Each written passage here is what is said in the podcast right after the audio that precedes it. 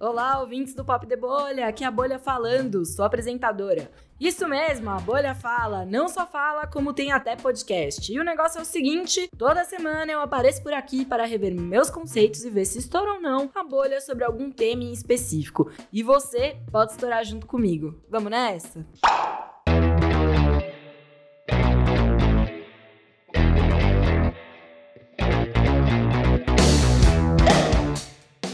E hoje é dia de falar sobre música. Ela tá no nosso dia a dia, em nossas atividades mais corriqueiras. Música é expressão de culturas, fases da vida, momentos históricos. A música expressa gêneros, estilos, tribos. Vem cá, você já parou para refletir na importância da música como ferramenta de expressão e existência?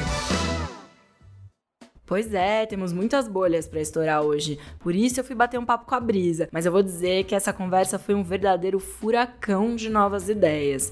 Deem um oi pra Brisa. Salve, salve! A Brisa participou do IBA Festival, o IB Festival, que aconteceu no finalzinho do ano passado em São Paulo. Foi um primeiro festival da cultura indígena contemporânea no Brasil. Rolou um monte de coisa legal. Teve debate, premiações, modas, gastronomia e, claro, shows. Por isso, eu quis saber um pouco do evento e como foi para ela ser parte disso. É, o IBA, o IB, ele é um festival de música indígena contemporânea. Ele surgiu de uma iniciativa do Anapuaca Tupinambá e da Renata, também da Rádio Yandê e da Yara, que está ajudando a produção. Ele é um projeto para trazer artistas indígenas de todo o Pindorama, mas não só na ideia de Brasil, mas também nessa ideia indígena de Abiaiala. Então, vai trazer artistas que cantam forró, artistas que tocam música tradicional do seu povo, gente que canta rap, eletrônico, música popular brasileira, todos os estilos e gêneros, justamente para quebrar quebrar esse estereótipo do, do que é o indígena, do que é a música indígena. E a iniciativa mesmo surgiu com a Rádio Yandê, que já faz esse trabalho de colocar todos os estilos, gêneros de pessoas indígenas fazendo música.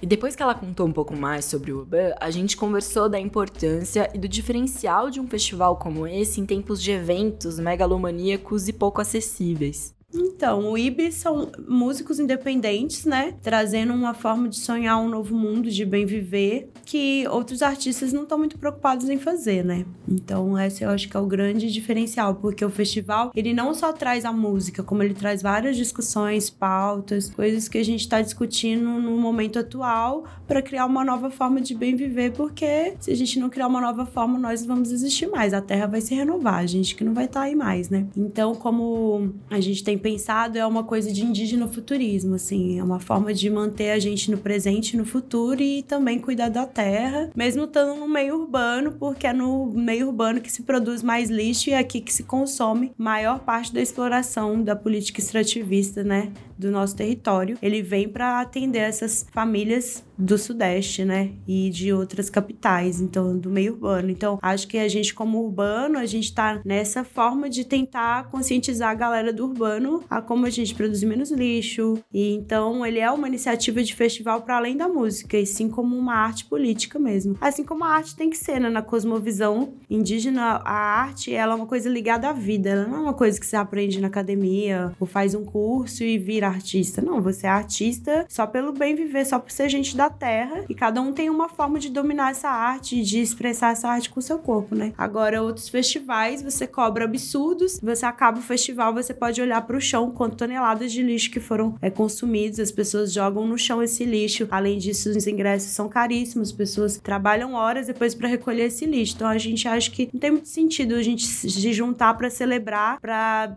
causar mais lixo e para fazer mais gente trabalhar pra gente. Não tem muito sentido com o que a gente canta, né? A gente continuou um pouco mais essa conversa para além dos festivais. Falamos sobre como apoiar artistas independentes e principalmente indígenas que levam em suas músicas uma visão de responsabilidade e consciência. É, eu acho que a criação de público é a forma como a gente ocupa o território, né? Então, é assim como é para as mulheres também, né? Você vai fazer um line, uma pessoa que faz line, geralmente ela não chama uma mulher porque ela acha que não tem público, não vai levar gente. Né? Então ela coloca às vezes uma mulher para abrir, para dar uma diversificada no público e chama aquele line de caras. A mesma coisa acontece com recorte indígena, assim. A política é tão racista na arte com os corpos indígenas que você não tem indígena nenhum no mainstream. Por que, que você não tem? Porque o rosto indígena é considerado feio, porque o corpo indígena é considerado feio, porque o saber indígena é considerado atrasado. E a gente consome o que é vendido pra gente como algo legal, moderno. Por isso a ideia do indígena futurismo, de trazer a gente pro presente, tirar essa ideia que a gente tá morto, né? Ah, não existe mais indígena. Ah, mas era a sua bisavó que era, você não é, né? Essa coisa de extermínio mesmo racial, né? Que vem com a ideia do genocídio, vem com a ideia da miscigenação, vem com a ideia desses termos todos que foram criados por pessoas brancas do tipo pardo, mameluco e etc, que a gente aprende na escola, né? E o dia do índio, todas essas coisas ridículas que a academia criou e que chega com a educação para manter a gente num lugar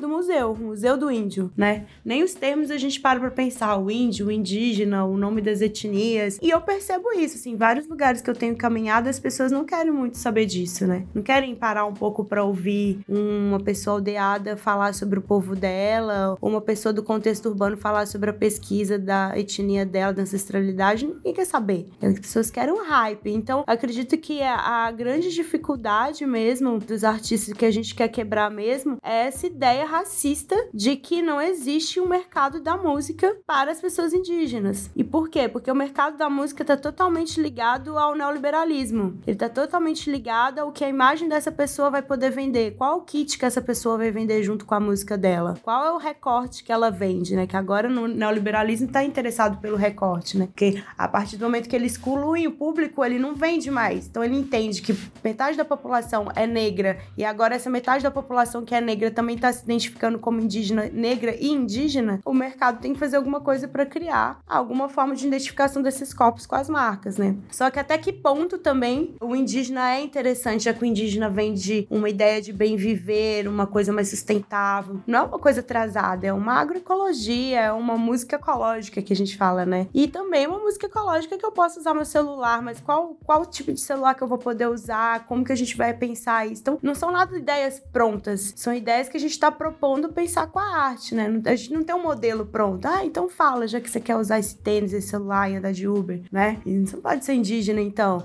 Qual é a sua ideia, então, né? Então fala aí a solução. Não existe uma solução pronta. Se tivesse, a gente já tinha se unido, feito e largado os juruá pro lá, pra lá. Mas a ideia é que os juruás ainda são donos dos nossos espaços, dos nossos territórios, né? Então não tem muito como a gente dar uma solução. Então a gente tá propondo com a arte, com a música, uma solução. E a primeira nossa é sobre demarcação. E demarcar as terras é demarcar, inclusive, os espaços urbanos. É botar a nossa cara nos lugares, é botar a música indígena nos lines. Então, a Brisa trouxe algumas reflexões da influência indígena em alguns gêneros musicais. Muito da música que a gente consome tem influência indígena, o próprio trap. Se você for olhar os yeah, uh, isso é quando a gente tá num toré e todo mundo grita junto. É uma influência corporal que vem de uma ancestralidade, né? Então tem várias coisas em vários estilos musicais que tem influência indígena da nossa ancestralidade. Por que não se apropriar disso também, estar nesses espaços juntos com essas pessoas também, né? Eu acho que é isso que é o rap também, essa mensagem que a gente usa e a música também, essa mensagem do corpo. Eu fico pensando que às vezes as pessoas não deviam nem falar, elas deviam se comunicar cantando, né?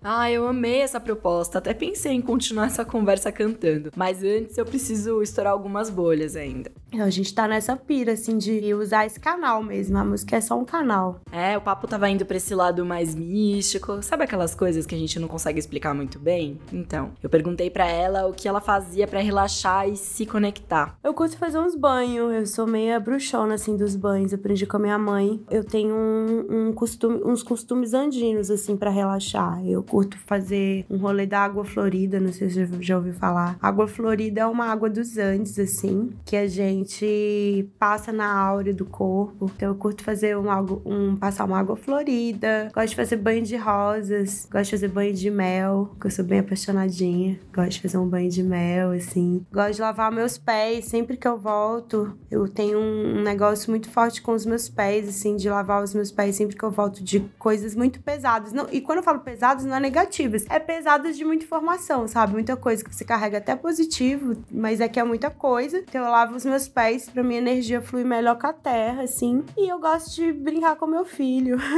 Acho que a gente. Eu curto deitar no chão também. Ficar deitada no chão um tempão, sem travesseiro, sem nada. E sentir a minha coluna, porque eu acho que a coluna ela é o alicerce do meu corpo, né? Acho não, ela é, né? E aí eu sinto, às vezes eu sinto um peso nos ombros muito grande, então eu curto ficar no chão, umas coisinhas assim para relaxar, curto usar um rapé também, medicina da floresta, tomar um chá de camomila. É minha, isso é tudo a minha mãe na minha vida. Eu achei que eu não ia me tornar ela, estou me tornando. A gente comentou também sobre o que fazer quando a cidade pesa, sabe? Quando dá aquela vontade de fugir de todos os prédios, avenidas e carros. Bom, eu gosto de viajar, né? Eu tô em São Paulo tem sete anos. E aí eu viajo cantando, então troco ideia, conheço as pessoas. Eu sou aquela artista que eu curto também, sei lá, eu vou numa cidade, eu gosto de pegar. Eu estive em Niterói esse ano, aí fiz um tour em Niterói com a minha amiga travesti, a Beni Brioli. E aí ela me mostrou umas praias muito iradas. Aí eu gosto de conhecer o rolê também. Ah, onde que é o rolê cultural? Me leva. Eu gosto meio de fazer isso, e isso para mim é uma forma de dar um, sei lá, eu vou dar um, fazer um backup assim no meu computador interno e dar uma limpeza, jogar os catches fora. E eu curto fazer muito isso quando eu viajo e, e, eu acho que o que me mantém ainda viva em São Paulo, mesmo estando nesse caos, vocês estão escutando a moto, né? É, São Paulo sendo São Paulo. Se a gente tivesse combinado, isso não aconteceria, não. Barulhos à parte, vamos seguir que o papo tá bom, vai mesmo eu estando nesse lugar de muito barulho, tem algumas coisas que têm me ajudado, assim. Eu sempre tenho, eu tento ter um gancho de contato com a natureza mesmo no meio urbano, né? Eu, quando eu morei no Jabaquara, eu tinha uma árvore zona no meu quintal lá na quebrada, eu, dividia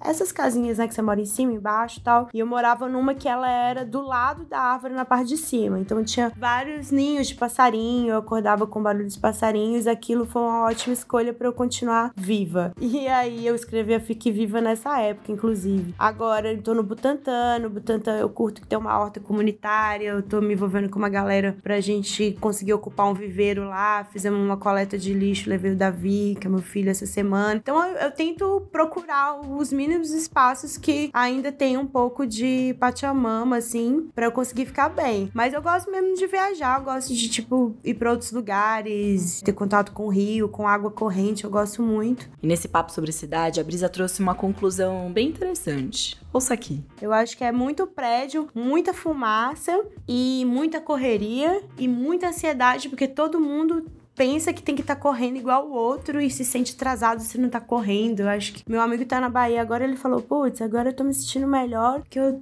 mesmo que eu não tava correndo, mas eu sentia sempre que eu tava atrasado, porque o outro tá sempre correndo e aquela coisa meritocrática do trabalho. Então eu acho que é mais essa pira assim que que faz São Paulo porque São Paulo é bonito, né? Tem vários lugares. Ontem eu tava no Grajaú, na, perto da represa. Fiquei pensando, nossa, São Paulo é mó da hora. Até nos espaços periféricos, que não é tão conto de fada, não tem tantas árvores assim. É bonito, saca? E aí, por que, que a gente se sente tão mal? Acho que é a energia mesmo do trabalho, sabe? Nesse momento, a gente voltou um pouco para a música e para as produções que a Brisa faz. A gente comentou sobre os estereótipos que existem para cada gênero musical. Então ficou ali o questionamento: o que é rap para ela? Eu acho que sempre foi rap. Eu tenho uma inquietação muito chata as, quando as pessoas tentam. Ai, o que é rap e o que não é. Ou fulana é rapper ou é cantora. E aí, durante muito tempo, eu comecei no Batalha de Freestyle, né? Quando eu comecei no freestyle lá em Belo Horizonte, eu não, não me chamava de rapper. Eu era MC, ainda sou, porque é do hip hop. Rapper é um outro rolê que eu nem conheço. E aí eu sempre vi aqui em São Paulo que é muito separada a cultura hip hop. Aqui as pessoas se chamam de rapper. E não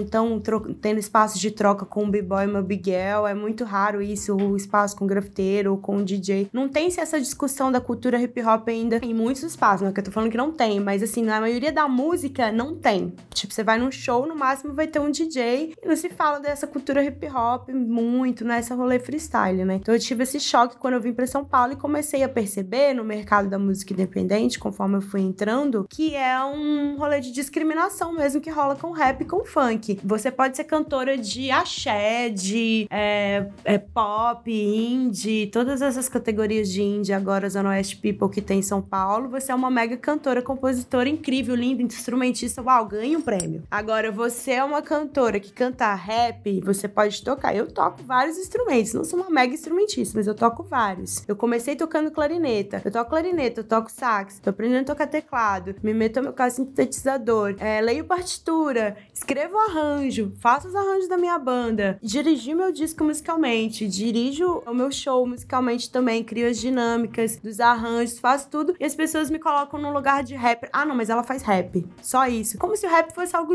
subjacente, subalterno. Igual as pessoas tratam arte, o branco vai e risca uma parede, nossa, arte. Aí o indígena faz uma mega cestaria. Ah, é artefato, artesanato, isso aí não é arte. Então eu sinto que é o mesmo olhar eurocêntrico, porém sobre a música, do que vem da favela, do que vem da quebrada. Ah, é rapper, ou é MC de funk, não é cantora, não é compositora, não é musicista, né? Então eu comecei a me incomodar, por mais que eu quisesse falar, ao mesmo tempo que eu tava com essa coisa de, pô, eu sou cantora e compositora e musicista também, eu comecei a ficar incomodada também de querer me afirmar como musicista e cantora e aceitar que as pessoas tivessem esse olhar pro rap como se eu estivesse negando Sabe quando você sai da quebrada, não quer ser chamada de favelada, não quer ser chamada de favelada no sentido ruim que as pessoas têm de imagem e quer mostrar que você é foda e que você não é essa visão do que as pessoas têm errada da quebrada? A mesma coisa o rap. Você quer mostrar que você é uma musicista foda que não é só rap. Só que aí eu pensei nesse conceito. O que, é o só rap? Eu não posso deixar de me chamar de rapper, então. Então eu tô muito nessa dualidade de é rap sim, porque rap é tudo isso e rap é muito foda e rap é uma música incrível e musicistas do rap são incríveis por porque além delas rimarem, elas botam melodia, elas botam flow, elas seguram o show muito mais que, ai, eu no violão, entendeu? Então eu fiquei, tipo, nessa pira de mostrar, olha, galera, é rap sim esse disco, mas ele é rap muito mais, porque o rap é muito mais do que essa ideia que vocês estão. Então eu fico nesse caminho de, olha, é rap sim, mas não é esse rap que é essa ideia que vocês têm de rap. Nós tem que desconstruir essa ideia do rap. E também, porque eu não posso negar, né? Eu vim da rua, do freestyle, foi o freestyle que salvou minha vida. Eu vou chegar e vou falar que não, não é rap mais? Ou eu vou chegar e vou falar, ah, não, não saio de Sabará, não moro, não morei no Richa Égua como se eu não fosse mais a quebrada e negasse de onde eu vim. Não dá, né? Eu acho que é muito ter vergonha, autofobia, que é uma coisa que nós, pessoas periféricas, indígenas, pretas, temos muito e que o empoderamento e a autoestima faz a gente ver como que a gente é otário de ficar querendo agradar e provar que a gente é foda pros outros que estão nem aí com nós, que é por nós numa caixinha, saca? É isso, tô com raiva. cheia de ódio. Meu amigo da Bahia fala cheia de ódio. E o papo foi correndo tão bem, de uma maneira tão gostosa, que eu fiquei muito curiosa para saber como o rap entrou na vida da Brisa. E a história é visceral, e ela vai contar agora. Presta atenção. Então, a cultura hip hop, para mim, eu aos 13 anos eu tive um acidente de bicicleta muito foda que eu trato na terapia até hoje, que para mim foi uma tentativa de suicídio. Hoje eu entendo como uma tentativa de suicídio. E que na época eu neguei e escondi isso de todo mundo, e foi um acidente de bicicleta, que eu soltei o freio freio da bicicleta numa descida e quebrei minha cara, enfim, fiquei uns dias internada no hospital. E eu tava num processo de autofobia muito foda comigo, com o meu corpo, depois desse acidente, porque minha cara mudou, eu toda mudei. E eu já tava num processo de depressão, porque eu tinha sido abusada, né? E aí eu tava nessa coisa da culpa, escola. Eu não gosto muito de falar disso, mas eu acho importante falar disso num podcast, assim, porque a escola, ela me colocou num local de culpa, assim. Não só a escola, como a família. E eu tava no processo depressivo muito forte, assim. E aí, depois desse acidente, fiquei meio mal com o meu rosto. Eu até hoje tenho cicatrizes, vocês podem ver. E perdi dente, quebrei braço. Foi bem foda, mas eu não tive um traumatismo craniano, por exemplo. A distância, o impacto que eu tive foi muito forte. Era pra eu estar ou morta, porque eu achei, inclusive, que eu tava quando eu acordei só no hospital. Eu lembro que eu abri minha, meus olhos na, no carro do bombeiro, assim, e eu vi que eu tava toda, né, sei lá, cheia de aparatos. E eu pensei, putz, agora eu fui. e aí eu acordei depois no hospital e assim, né, as pessoas não me reconheciam, meus amigos iam me visitar, passavam direto, não viam que era eu, meu rosto tava muito inchado do impacto. E aí eu pensei, cara, eu fiquei viva, né? E eu tenho muito esse rolê místico, assim, de, de achar, assim, que as pessoas, todas nós somos células ancestrais e que a gente tem essa célula gritante, né?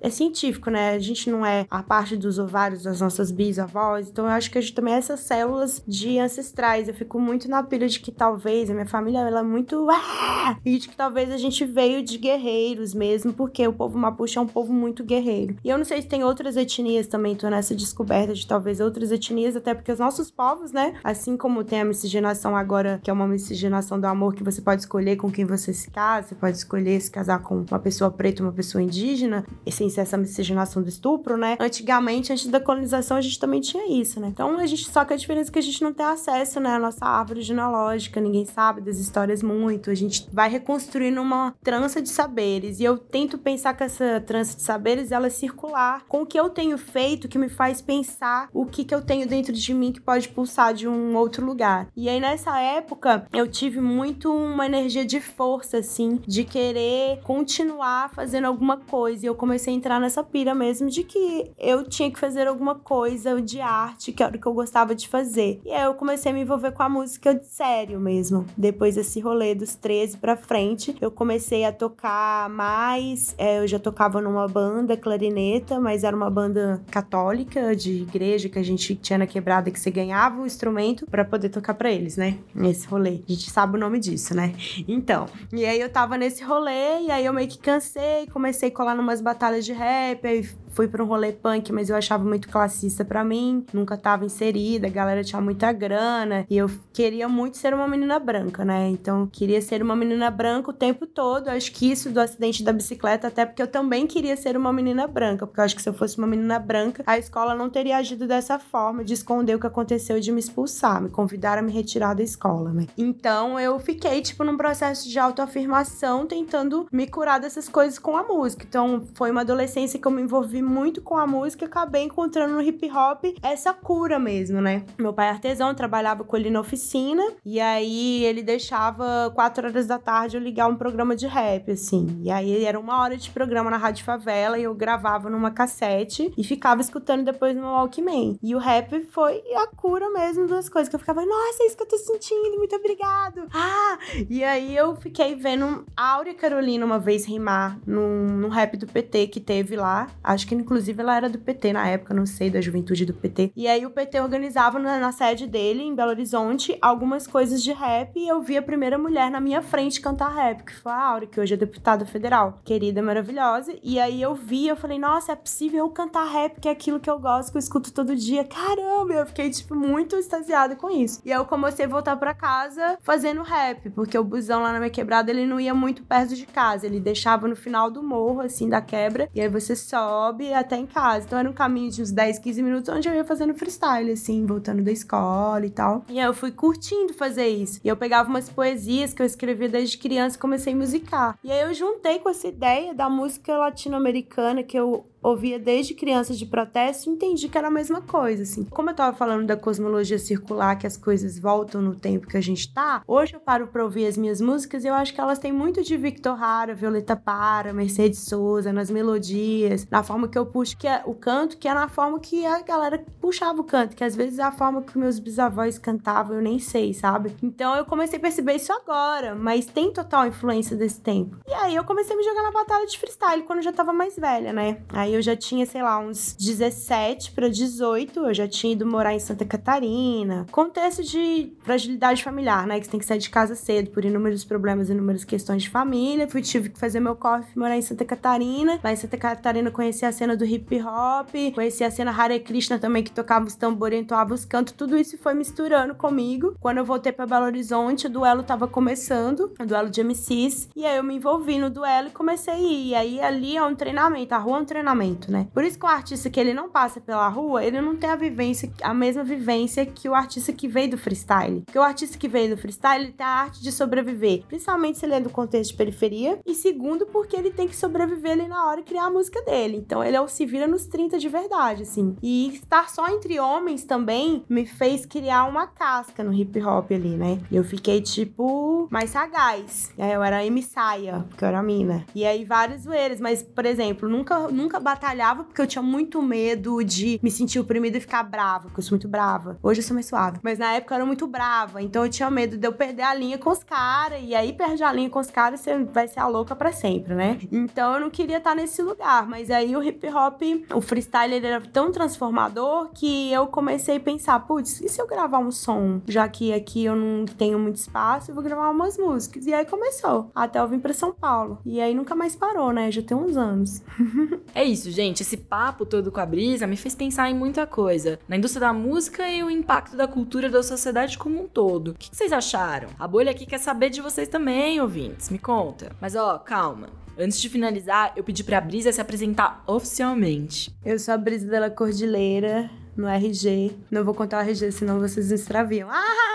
Filhos de imigrantes, né? Mas eu não gosto de falar mais imigrantes. Filhos de gente dessa terra de Abiaiala, que só mudou de um espaço, foi mais pra perto do Atlântico. Brisa Flow, conhecido no codinome, porque eu gosto de brincar com a melodia das minhas rimas. Faço rap, faço arte, cuido de criança, gosto de criança, trabalho com outras mães também em vários projetos, arte educadora, enfim, faço arte. Vocês podem ouvir meu disco no Spotify, no Deezer, em qualquer outra plataforma, Selvagem como o Vento. E em 2020 tem mais coisa. Pode me seguir no Instagram também, brisaflow. Eu posto algumas coisas engraçadas, às vezes umas revoltas, coisas normais de qualquer pessoa que tá vivendo em 2020 no Brasil. É isso. Ah, e vocês podem contratar meu show também. Pode pegar o meu contato lá no Instagram. Agora sim, a finalização. Salve, salve, sou a Brisa Flow, tô aqui estourando uma bolha, a gente vai continuar estourando bolhas. Sigam a gente aí no YouTube, vai continuar as bolhas sendo estouradas e demarcadas. Pode seguir a gente no Instagram, no YouTube, em todas as plataformas. Tamo junto. Pop de bolha, estourando alguma bolha nova em alguma rede próxima de você. Até mais! Esse podcast é uma produção da Spray Content.